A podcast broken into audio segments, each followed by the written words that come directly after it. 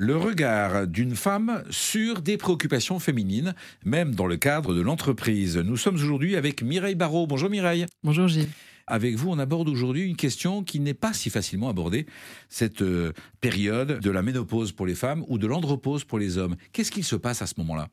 Alors chez les femmes, la ménopause, c'est, euh, on va considérer qu'une femme est ménopausée quand euh, pendant un an elle n'a pas eu ses règles, ce qui traduit en fait l'absence de production d'œstrogène. Donc cette hormone n'est plus produite par le corps, par l'organisme.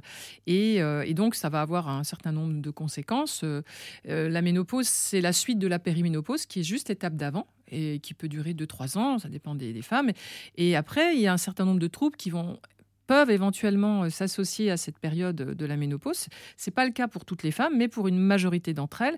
Il peut y avoir euh, des troubles du sommeil, euh, une prise de poids, des problématiques de, de mémoire, de concentration, des problématiques de changement d'humeur. Il y a toutes des situations que peuvent rencontrer ces femmes, les femmes dans cette période de vie, qui va s'échelonner environ sur voilà, 3, 4, 5, 6, 7 ans. Et la moyenne d'âge des femmes ménopausées en France, c'est environ 52 ans.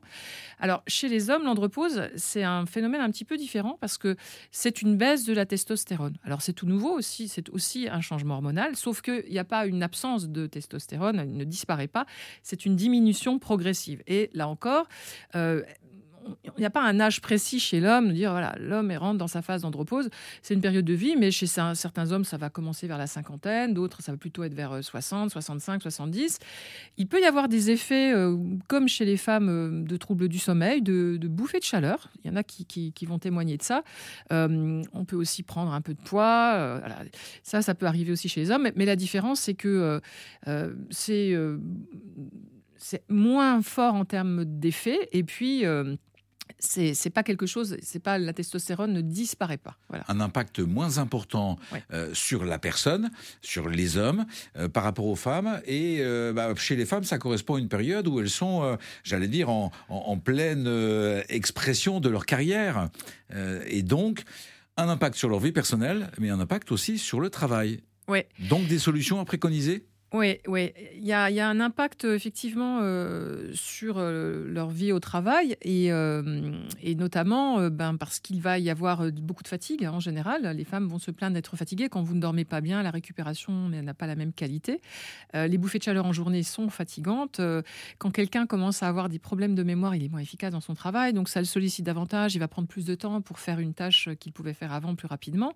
Donc oui, il y a un impact dans le quotidien qui fait que ce serait intéressant de soutenir euh, cette période de vie et de pouvoir permettre euh, à cette population concernée par euh, la périménopause et la ménopause d'avoir accès à des ressources, par exemple des ateliers pour apprendre à faire la sieste ou d'avoir un espace dans l'entreprise où on va pouvoir se reposer, qui après la pause déjeuner, d'avoir la possibilité d'avoir 10 à 20 minutes où on fait la sieste. Et on rappelle que ça a une vraie incidence sur la performance, sur l'attention des salariés, le fait de faire la sieste, homme ou femme d'ailleurs. Vous avez des techniques que vous préconisez dans vos, dans vos ouvrages, Mireille Oui, oui, oui. J'apprends à faire la sieste que j'appelle une sieste neuronale.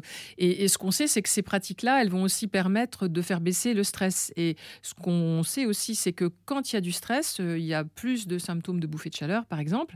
Et donc, euh, ça, va, ça va favoriser le fait que la personne euh, concernée par cette période puisse récupérer plus rapidement et se sentir mieux pour vivre le reste de la journée. Et puis le fait d'en parler déjà en entreprise est, un, une belle solution à, partager. Merci à vous Mireille Barrault. Je rappelle que vous êtes sophrologue et que vous êtes auteur du livre Destination Sommeil, en finir avec les insomnies et retrouver le plaisir de dormir aux éditions Mardaga. Merci à vous Mireille. Merci beaucoup Gilles.